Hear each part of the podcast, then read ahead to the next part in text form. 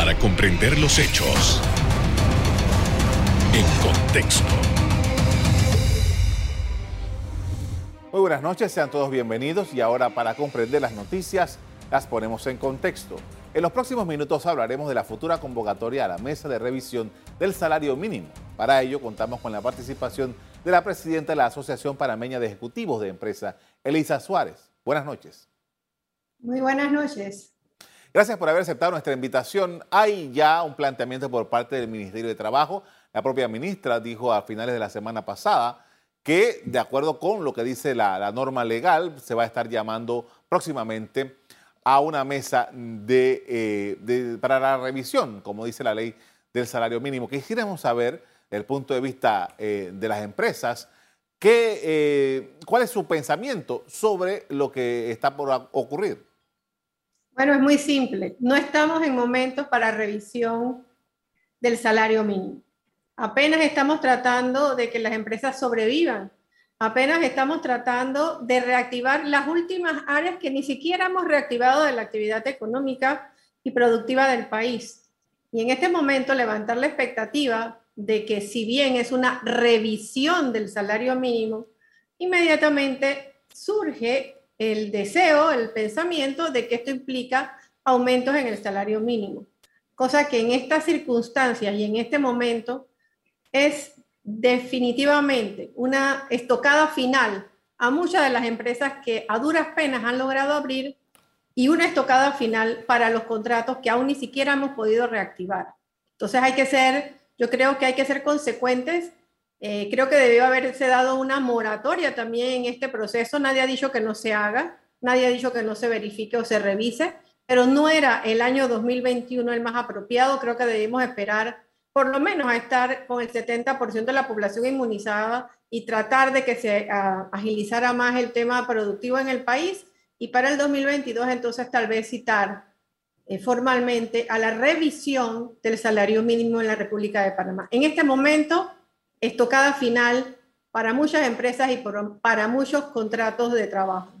Esta, revisión que se hace cada dos años de acuerdo con la norma eh, laboral eh, implica una serie de reuniones y una serie de, por ejemplo, eh, tengo fresco lo que ocurrió en el año 2019, en donde se dieron una serie de charlas, exposiciones, en, comentarios sobre la situación económica, se repartieron una serie de documentos sobre la situación económica de Panamá en ese momento, en el 2019.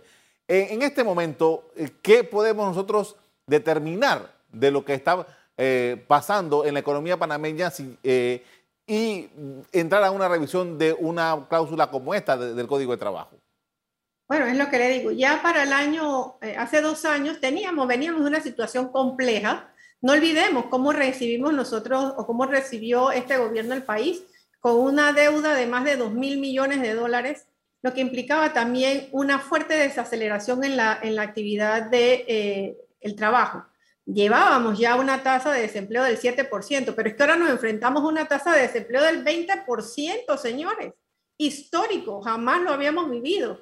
Entonces, ¿cómo vamos a discutir en este momento salario mínimo si apenas estamos tratando de que sobrevivan los puestos de trabajo que existen? Teníamos que haber hecho una moratoria, igual que hicimos con otras eh, acciones importantes que se han tomado para la preservación del empleo eh, precisamente el tema de las reactivaciones, que ni siquiera hemos terminado el proceso de reactivación de contratos y ya estamos hablando de sentarnos a la mesa a hablar de salario mínimo. En semejante panorama, en esta incertidumbre, ¿cuántos inversionistas viendo esta situación preferirán ni siquiera abrir sus negocios y por lo tanto no reactivar sus contratos o no contratar nueva gente ante la, ante la posibilidad de que eh, sea extremadamente costoso y que no podamos sobrevivir. Y miren, para que haya empleo digno necesitamos empresas sostenibles. Si no tenemos esa combinación, muy difícil. Y si no tomamos en consideración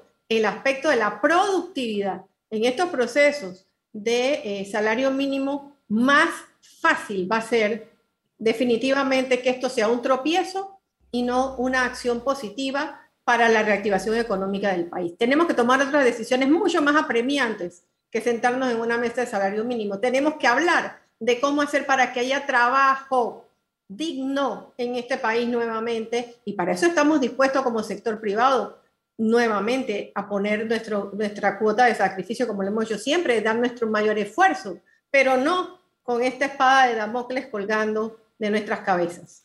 En el 2019, con las consideraciones que usted dijo sobre la situación económica, cuando respondía a la pregunta anterior, justamente no hubo acuerdo en la mesa entre los trabajadores y los empresarios allí representados y el gobierno tomó la decisión de hacer un incremento, creo que estaba por alrededor del 3%, si no recuerdo mal.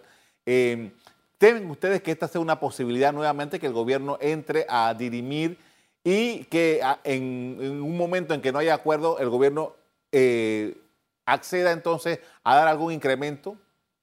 Bueno, esa es la posición del gobierno nacional. Normalmente se permite al sector privado y a, la empresa privada, a la empresa privada y a los trabajadores ponerse de acuerdo. Si esos acuerdos no se logran, el gobierno en ese momento toma una decisión en base o con base en eh, las pruebas econométricas que unos y otros hayan presentado, incluso las que el propio gobierno haya realizado. Bueno, en ese momento ya teníamos pruebas fehacientes de que no había posibilidad siquiera de un aumento del 3%, pero bueno, el gobierno nacional tomó la decisión y fue acatada por las empresas y por los trabajadores, pero en este momento, mire usted el panorama, un panorama de 20% de desempleo, explíqueme, con eh, una cantidad de empresas que no han abierto y posiblemente no van a abrir. Dígame qué panorama es el que se nos presenta para eh, esta revisión del salario mínimo. Definitivamente, y vuelvo y lo repito, voy a decir la palabra como la siento, estocada final al proceso productivo de este país. Tenemos que estar centrados en reactivación, reactivación, reactivación. ¿Cómo tratamos de que la mayoría de, de los contratos puedan ser reactivados?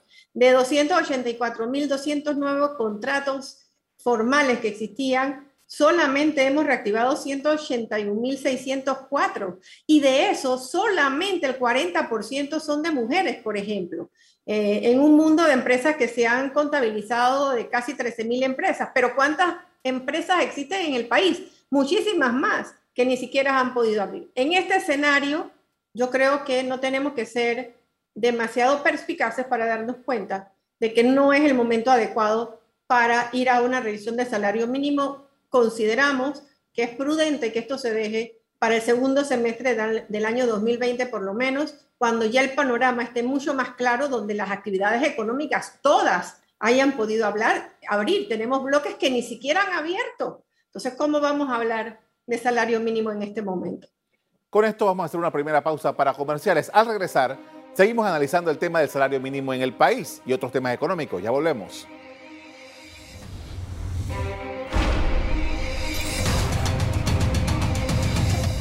Estamos de regreso en conversación con la presidenta de la Asociación Panameña de Ejecutivos de Empresa, Elisa Suárez, quien analiza el llamado a la mesa del salario mínimo y atendiendo otros temas económicos también. Y justamente tenemos exactamente un año, porque yo recuerdo que en septiembre del año pasado esto era el tema principal en Panamá, la reactivación económica. Tenemos un año prácticamente de estar hablando de eso, porque después de pasar eh, todo el cierre que hubo el año pasado, en septiembre comenzaba con fuerza a hablar sobre las decisiones que había que tomar para reactivar el país. ¿Por qué un año después todavía esto no es un proyecto concluido? No es un proyecto concluido porque nos hemos visto nuevamente abocados a cierres parciales, domingos sin trabajo. Recordemos, hubo al principio de año, este año, otro cierre. O sea, mientras no se estabilice el trabajo y la vida cotidiana, difícilmente vamos a poder retornar a los niveles de crecimiento y desarrollo mínimo del 2019, que es lo, lo que estamos aspirando a llegar entre un año más, año y medio más, dos años. Y hablo de un año que no fue el mejor.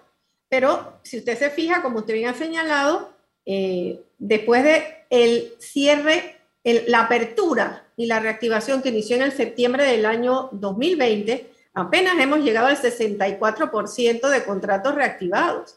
Y no es simple y sencillamente porque no queremos reactivar. Créame que ojalá la empresa que estuviera en 100% de productividad pudiera recontratar a toda su gente porque lo necesita para producir. Es que no hemos podido abrir muchísimas empresas, otras están trabajando apenas al 30, 40, 50 o 60% de su capacidad. entonces difícilmente vamos a poder recontratar a eh, nuestros trabajadores que efectivamente, si no hay ese, ese ciclo del recurso, del capital, si usted no tiene clientes que lleguen a su empresa, si usted no tiene quien compre su producción, explíqueme cómo sobrevive la empresa. Las empresas no están ganando dinero por ganar dinero, eso no es cierto. Para ganar, usted tiene, número uno, que cubrir mínimamente los costos de producción. Pero si usted ni siquiera puede cubrir esos costos de producción o si su producción se ha limitado a una tasa de supervivencia, de pagar el préstamo que seguramente tiene la propia empresa, difícilmente podemos hacer eh, muchas otras cosas. Por eso le digo, debemos estar centrados en, oiga, la dignidad del trabajo. Tenemos que lograr reactivar los trabajos. El gobierno debe estar encaminado, así mismo como el sector productivo, debemos estar encaminados a la reactivación de la mayor cantidad de empleos, dándole dignidad al ser humano, nosotros tenemos que ir eliminando ya todos estos temas de que las personas tengan que sobrevivir con un bono insostenible. Insostenible porque no es suficiente para ese trabajador e insostenible porque el país hasta cuándo va a poder generar eh, o va a seguir o va a poder pagar lo que implica ese subsidio adicional que nunca pensamos que íbamos a tener. Ahora, ¿qué es importante? Uno, terminar con el proceso de vacunación es fundamental. Todos queremos en este país que lo que primero tengamos es una población saludable y que eh, definitivamente tenemos que ser conscientes que eso es un trabajo de todos. Pero obviamente ya nosotros tenemos que dejar de pensar en la canasta, en la bolsa de comida, en el, en el vale. No, señores, generación de empleo. Poder generar empleos para poder que haya dinero líquido de manera que todos podamos hacer nuestra función. El sector privado comenzará a crecer y desarrollarse seguir abriendo la empresa, haciendo más trabajo y teniendo más clientes y al mismo tiempo pudiendo tener nuevamente a nuestros colaboradores trabajando con nosotros. Eso es lo que todos requerimos. Pensar desde, otro punto de vista es absurdo porque, digo, ninguna empresa gana si no llegan clientes a la empresa, ningún restaurante vende si no llegan clientes, ningún cine funciona si no hay clientes sentados en, viendo las salas de cine el mall, los moles, ellos no viven de que la gente vaya a pasear al mall, viven de que entren a los almacenes y consuman. Pero usted para consumir necesita recursos. Entonces, ojo con estas situaciones que, en las que debemos estar enfocados. Deberíamos estar enfocados, y hago un llamado de atención al propio Ministerio de Trabajo. Debemos estar enfocados en generar empleo, en ver cómo hacemos para seguir adelante y no de verdad en este momento salario mínimo, este no es el tema. El tema es cómo sobrevivir siquiera a poder seguir abiertos. Hay una teoría, hay una teoría que algunos políticos han, esbozado en el sentido de que el hecho de que el gobierno eh, de Panamá tenga una planilla grande y que haya estado pagando el 100% a todos esos trabajadores del sector público ayuda a la economía. ¿Qué es lo que ustedes han sentido realmente de, eh, de esos eh, miles y miles, creo que son cientos de miles de personas que trabajan en el sector público si realmente han estado eh, haciendo eso que usted eh, nos está describiendo, la necesidad de que haya consumo y de que el dinero dé la vuelta. Bueno, yo lo único que le puedo decir es que el sacrificado hasta hoy ha sido el trabajador del sector privado. El, el trabajador del sector privado ha tenido que estar con sus contratos suspendidos cobrando apenas un bono y si acaso una bolsa de comida. Yo creo que esto no se trata de si yo le sigo pagando a esta gente, bueno, no, es que este era un trabajo en conjunto. Todos teníamos que estar trabajando en que se pudiera dar efectivamente, de alguna manera, sostener la economía. Era muy difícil, yo entiendo perfectamente el, el tema de la pandemia, no ha sido nada fácil. Yo no digo que sea fácil, pero no podemos en este momento eh, subsistir con los trabajos que pueda generar el gobierno nacional, señores. Eso sería una utopía. Nosotros sabemos que las dos terceras partes del trabajo formal lo tiene el sector privado y si el sector privado no tiene la capacidad de poder generar esos empleos, malamente podrá el sector público entonces hacerse cargo de esa población, que además, creo yo, no es la meta. Nuestra meta no tiene que ser un Estado enorme donde cada vez vemos crecer más la planilla y aquí se abro un paréntesis con el tema del presupuesto nacional.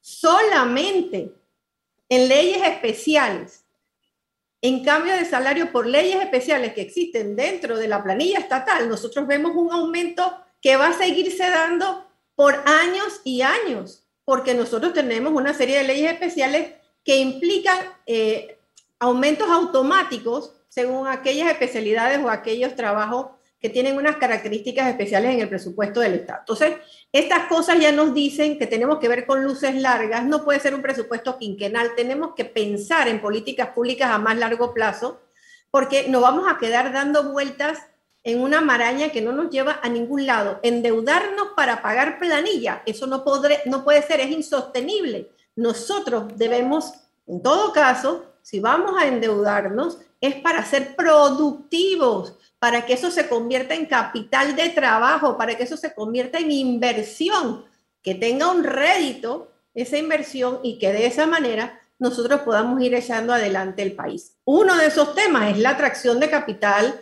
fresco de afuera, la inversión extranjera, indispensable que siga llegando ese, esa, esa, ese capital que se redujo en más del 48% en un país donde era indispensable y siempre ha sido indispensable la inversión extranjera directa. Entonces, pensémonos muy bien cuando recibimos al turista como lo recibimos en el aeropuerto de Tocumen, si no es que hemos corregido ya eso, entiendo que no necesariamente siempre está corregido, hay que meterle alma, vida y corazón a ese tema, porque ese inversionista, ese turista, ese inversionista que viene a poner su empresa en Panamá, ¿verdad? Ya tenía una pésima cara en el aeropuerto de Tocumen. Pero ojo, ¿ah? más importante aún que eso, en el tema de la inversión pública y de la inversión privada y de la inversión extranjera directa y de la inversión de los propios nacionales, es la institucionalidad que tengamos en este país. El apego a la ley, el apego y el derecho que le compete al que invierte de que hace su inversión en un país que respeta el Estado de Derecho. Esas cosas a veces las vemos lesionadas, eso no se puede seguir dando, porque si no, realmente eh, el proceso de reactivación, señores, va a ser muy largo y no estamos en capacidad en nuestro país en este momento. Pregúnteselo a la gente. A ver, si solamente hemos reactivado el 64% de los contratos, quiere decir que el resto de los ciudadanos, 36 de cada 100, que tenían un empleo formal ya no lo tienen.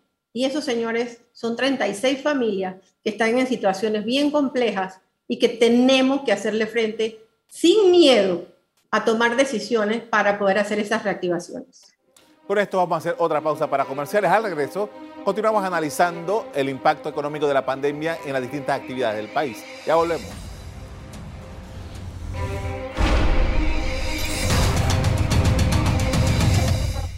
En la parte final estamos de regreso con la presidenta de la Asociación Panameña de Ejecutivos de Empresa, Elisa Suárez, quien nos plantea sus puntos de vista frente a la recuperación económica. Y en este apartado quería preguntarle algo de su especialidad, porque si hay algo que en Panamá había tenido una, gran, una gran actividad en los últimos años, era precisamente el sector de la construcción. Usted eh, se dedica justamente a, esa, a esa rama. Y eh, ¿Cuál es la situación? Porque eh, se ha, tenido mucha expectativa de las posibilidades de, que la, eh, la actividad de la construcción se reactive por las implicaciones que tiene, las ramificaciones que tiene el sector de construcción. ¿Qué ¿Cuál es su evaluación? Bueno, usted sabe que nosotros veníamos desde el 2018 con una situación en el sector construcción muy complicada, perdiendo empleos, eh, pero bueno, llegó la pandemia y nos cerraron totalmente. Una de las, de las últimas actividades que abrió fue precisamente la construcción, cosa también inédita porque me he dado la tarea de buscar en todos los países del mundo qué pasó con la, la construcción. En muchos países, más o menos como Panamá, para no irnos a los países desarrollados. Y quiero que sepa que eh, si acaso estuvieron cerrados uno o dos meses porque la actividad de la construcción no implicaba serios riesgos a la salud por el distanciamiento que lógicamente existe. Pero alejado de eso, le tengo que decir que nosotros apenas hemos logrado el 70% de la reactivación de nuestros contratos en el sector construcción. Y si usted mide de que por cada empleo generado en el sector construcción se generan 10 en otras actividades conexas, lo que estamos diciendo es que el 30% que no hemos podido recuperar se multiplica también por 10 en otros sectores conexos a la actividad de la construcción. Es fundamental trabajar en reactivar actividades como la construcción, como el turismo, como la, el sector agropecuario, que son el sector comercial primario, que son generadores de gran cantidad de empleo. Para lograr eso, ¿verdad? Nosotros lo primero que tenemos que hacer es que las empresas estén trabajando para poder hacer esas reactivaciones. Y para que estén trabajando, necesitamos ese flujo de capital. Nada se abre porque sí, se queda abierto porque sí. Tiene que haber una expectativa de trabajo, de crecimiento y de desarrollo que no va a existir mientras no ponemos todo nuestro esfuerzo, y quiero decirlo nuevamente, todo nuestro esfuerzo en la verdadera reactivación económica del país. Es una reactivación que no va a depender de una sola actividad económica. Definitivamente el sector construcción es un gran generador de empleos bien remunerados, que ya le dije el impacto que tiene en la derrama hacia la economía en otros sectores conexos pero tiene que ir acompañado de un sinnúmero de actividades también que requerimos que en este momento se pongan a trabajar. ¿Cuáles son las cosas positivas que yo veo?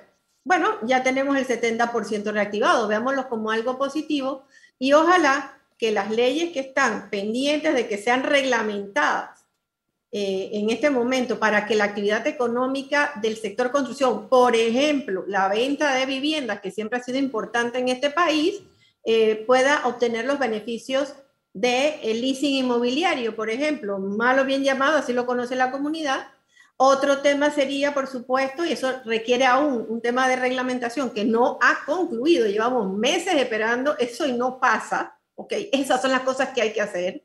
Tenemos que hablar de eh, los trámites, tenemos que destrabar trámites, se han logrado destrabar muchos, pero nos faltan muchos todavía. Y fíjese, no es destrabar trámites por destrabar trámites, son verdaderos cuellos de botella que no son necesarios para tener un sector de la construcción que sea saludable y que haga un trabajo adecuado, porque aquí no se trata de saltarnos pasos, se trata de no, no duplicar y triplicar pasos sin sentido. Entonces, cuando nosotros logremos realmente eso, yo creo que son acuerdos que hemos logrado establecer en la mesa de las propuestas de reactivación del sector privado, eh, ya estamos por concluir, ya la mesa, la, submesa de construcción ha concluido. Hemos llegado a acuerdo en todas las acciones propuestas y deberíamos estar presentando estas acciones ya con los acuerdos del sector público y el sector privado. Deberíamos estarlo presentando oficialmente al señor presidente de la República en las próximas semanas para darle ya eh, una visión de hasta dónde hemos llegado. Yo creo que hemos logrado muchos acuerdos, pero acuérdense que los acuerdos tienen que pasar de la página a la acción y eso es lo que ahora nos faltaría. Eh, eh, justamente, y me queda muy poco tiempo, pero quería preguntarle justamente esto, porque por falta del diálogo no. Sea, eh, el siguiente paso, ¿dónde está? Mira, tiene que haber una conexión entre los que toman decisiones al más alto nivel y los que ejecutan esas acciones.